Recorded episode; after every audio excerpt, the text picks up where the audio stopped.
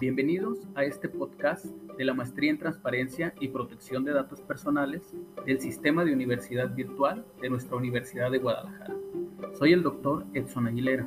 Extiendo también el saludo de nuestro coordinador del posgrado, el doctor Rigoberto Silva. En esta ocasión comentaremos sobre las dificultades más comunes al elaborar un texto académico de extensión mediana o grande. La literatura sobre la redacción académica es amplia en otros países como España o Colombia, pero en México se ha trabajado poco sobre por qué al estudiante de educación superior le cuesta concretar un trabajo escrito. Las colombianas Gutiérrez y Flores indagaron las razones de esta problemática, encontrando que los contextos discursivos de la educación superior son muy diferentes a los contextos discursivos de la educación media o básica, donde, por ejemplo, la lectura, procesamiento y elaboración de textos frutos de investigación es escasa. En los niveles de educación media o básica se concretan los saberes a través de textos recreativos, literarios, informativos o de divulgación, pero no se está habituado al abordaje de textos científicos. Dentro de mis actividades académicas y de investigación, he tenido la oportunidad de indagar en el tema de la escritura de textos académicos. Me interesa seguir explorando el punto de vista de los estudiantes de posgrado. ¿Cómo ven ellos sus propias dificultades al redactar? ¿Las identifican? ¿Hacen algo para enfrentarlas? ¿Llevan a término sus proyectos de producción de textos académicos? Para esto, realicé una pequeña consulta a 19 estudiantes o ex estudiantes de posgrados de 15 diferentes instituciones del país y una universidad extranjera.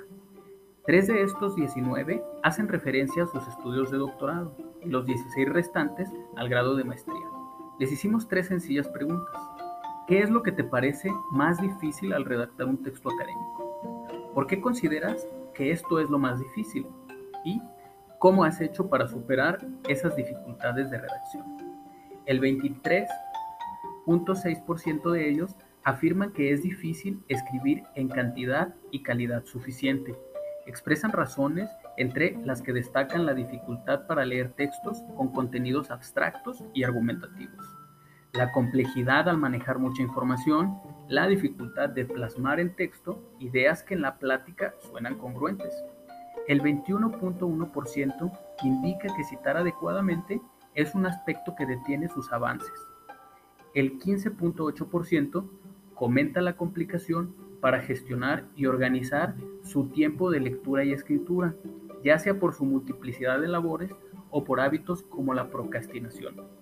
El 10.5% acepta tener dificultad para sostener sus ideas con argumentos bien elaborados. Otro 10.5% no logra plasmar con claridad sus ideas. Y los porcentajes restantes aducen cosas como no dominar aspectos gramaticales ortográficos o falta de práctica en la redacción. Algunos de ellos comentaron que poco a poco fueron superando esas dificultades. Por ejemplo, desatando ideas para desarrollarlas de manera independiente, regresar a los documentos ya revisados, solicitar asesoría a profesores o investigadores, practicar la redacción diariamente o buscar la autoformación en lectura y redacción. Es claro que hay una plena autoconciencia de las áreas que necesitan atención. Sus respuestas sobre qué hacen para atender esas dificultades nos indican que cuando se hace un trabajo metacognitivo acerca de los propios procesos de lectura y escritura, hay mayor posibilidad de enfrentar esas dificultades con éxito y redondear en tiempo y forma los compromisos académicos que implican la redacción de un texto. Muchas gracias.